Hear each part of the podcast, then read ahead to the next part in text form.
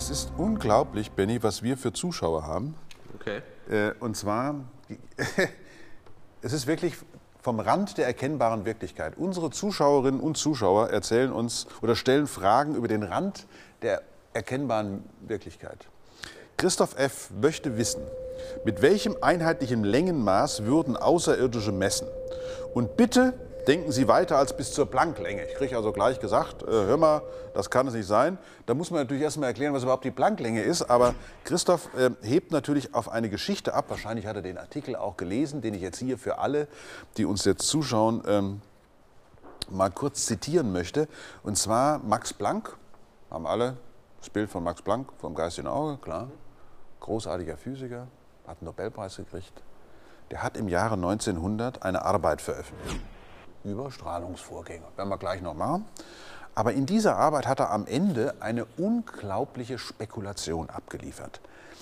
Er hatte in dieser Arbeit schon mal so angedacht, es könnte eine kleinste Wirkung geben, die nicht unterschritten werden kann. Das ist ja so mit kleinsten Wirkungen, also mit kleinsten Einheiten.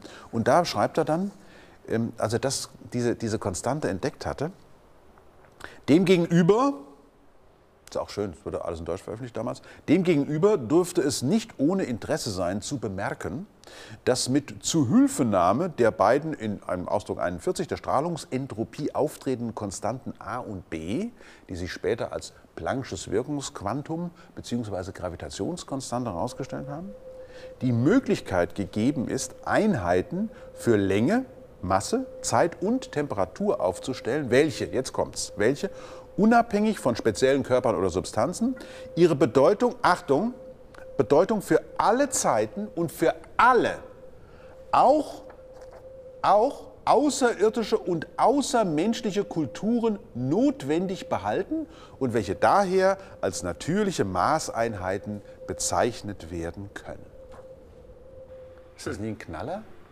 Ich meine, der Mann äh, gilt als einer der, also wirklich der, der seriösesten, theoretischen Physiker aller Zeiten, ein zurückhaltender Mann mit einem ziemlich schweren Schicksal später. Und der schreibt hier die Worte auch außerirdische und außermenschliche Kulturen notwendig behalten. Das heißt, er sagt, ich habe etwas gefunden, was im gesamten Universum Gültigkeit haben wird, nämlich eine kleinste Wirkung.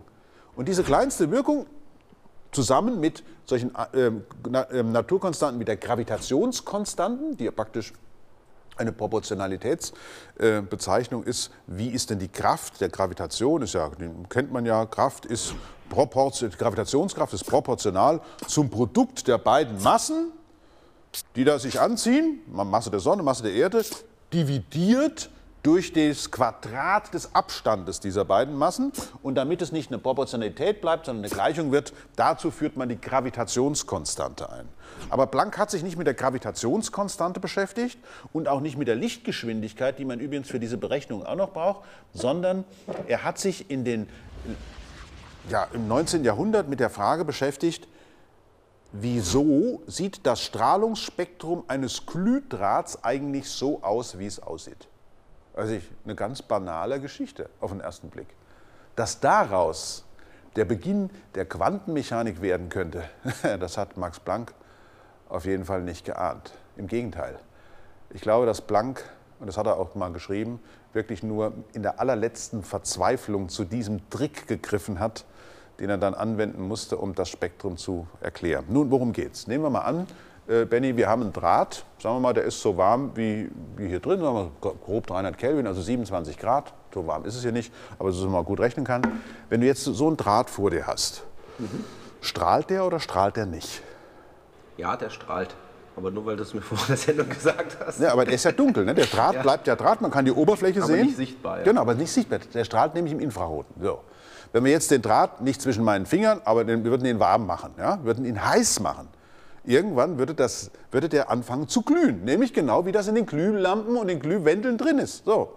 Und wenn man sich dann mal anguckt, was für Temperaturen werden da erreicht, das sind ein paar tausend Kelvin, dann fängt so ein Draht an zu glühen. Das heißt, äh, sagen wir mal 2000 bis 3000 Kelvin, ist er im nahen Infraroten, kann man das messen. Und er hat aber eben einen Anteil im sichtbaren Bereich. Wenn man ihn noch heißer macht, dann wird er sogar Ultraviolettstrahlungsanteile haben. Wenn man ihn noch heißer macht, dann löst er sich natürlich auf, ist ja klar, aber dann wird er sogar in die Röntgenstrahlung reingehen. Kurzum, es gibt also ein Strahlungsspektrum, wo man sagen kann, entsprechend der Temperatur eines Körpers gibt es alle möglichen Anteile an elektromagnetischer Strahlung. Es gibt ein Strahlungsmaximum, aber es gibt dann auch noch Strahlungsanteile, die bei deutlich höheren Frequenzen also bei deutlich kleineren Wellenlängen sind. Und dieses Strahlungsspektrum, was also im 19. Jahrhundert immer und immer wieder gemessen worden ist, das war für Max Planck und für alle Physiker ihrer Zeit ein echtes Problem. Man konnte nämlich beides verstehen. Die eine Seite des Spektrums, nämlich den Anteil bei den niedrigen Frequenzen, der war wunderbar. Das war ganz klassisch. Der stieg mit dem Quadrat der Frequenz an. Das konnte man gut verstehen. Ganz klassisch. Was man überhaupt nicht mehr verstehen konnte, war der Anteil bei den hohen Frequenzen, der fiel nämlich mit einer Exponentialfunktion ab. Und jetzt kann man sich mal vorstellen, also ich habe diese beiden Kurven hier. Man, das eine, da hat man eine mathematische Näherung, das andere hat man ein physikalisches Verständnis dafür. Diese beiden Kurven, was passiert da? Ja? Wenn die jetzt einfach weiterlaufen lässt, Ultraviolettkatastrophe nannte man dann das. Und da sieht man, was für ein Problem es gibt wenn man eben nur der Mathematik vertraut. In der Physik, die Physik ist ja domestizierte Mathematik, ist nämlich Mathematik unter Wirklichkeitsrandbedingungen. Da muss es also irgendeinen Grund geben, weshalb das Spektrum hier oben so rumgeht. Und das konnte man nicht erklären mit der Annahme, dass die Abgabe von Energie durch diesen Körper, also die Emission von elektromagnetischer Strahlung, kontinuierlich verläuft. Also dass praktisch auch noch so kleine, beliebig kleine Energiemengen von diesem Körper abgestrahlt werden können. Das Wichtige bei, diesen, bei dieser Wärmestrahlung ist ja, dass sie auf jeden Fall irgendwann von der Substanz, die da strahlt, völlig unabhängig ist. Also das ist dann völlig wurscht. Es gibt nur noch einen Parameter, der dieses Spektrum beschreibt und das ist die Temperatur. Ja, und das war das Problem.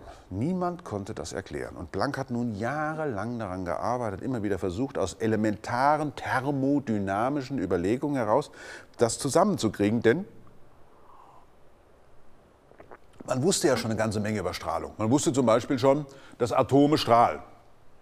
Ne? Also die, der Klassiker, den wir alle in der Schule lernen, das Bursche Atommodell, das kam zwar erst später, aber die Phänomene, die beobachtet wurden, die waren klar, nämlich die Emissionslinien. Ja, also jedes Element gibt ein bestimmtes Emissionslinienspektrum ab. Das sind also ganz klare Linien, in denen ein Atom strahlen kann, in Abhängigkeit von der Energie, die die Elektronen haben. Das hat man gemessen. Da gibt es auch Absorption, also wie die Strahlung verschluckt wird. Und ein sogenannter schwarzer Körper verschluckt alle Strahlung von außen und gibt selbst nur Strahlung gemäß seiner Temperatur ab. Mit diesem Spektrum also, was eigentlich in der Wirklichkeit nur ganz, ganz, ganz speziell zu erreichen ist, wenn überhaupt, mit diesem Spektrum also, damit befasste sich Max Planck. Und er hat alles versucht. Er hat also dann überlegt, naja, also wenn ich beliebig kleine Mengen an Energie abgebe, dann kriege ich das nicht verbunden, die Thermodynamik, also die Geschichte der Wärme, der Wärmestrahlung, mit, der, mit dem elektromagnetischen Charakter der Strahlung.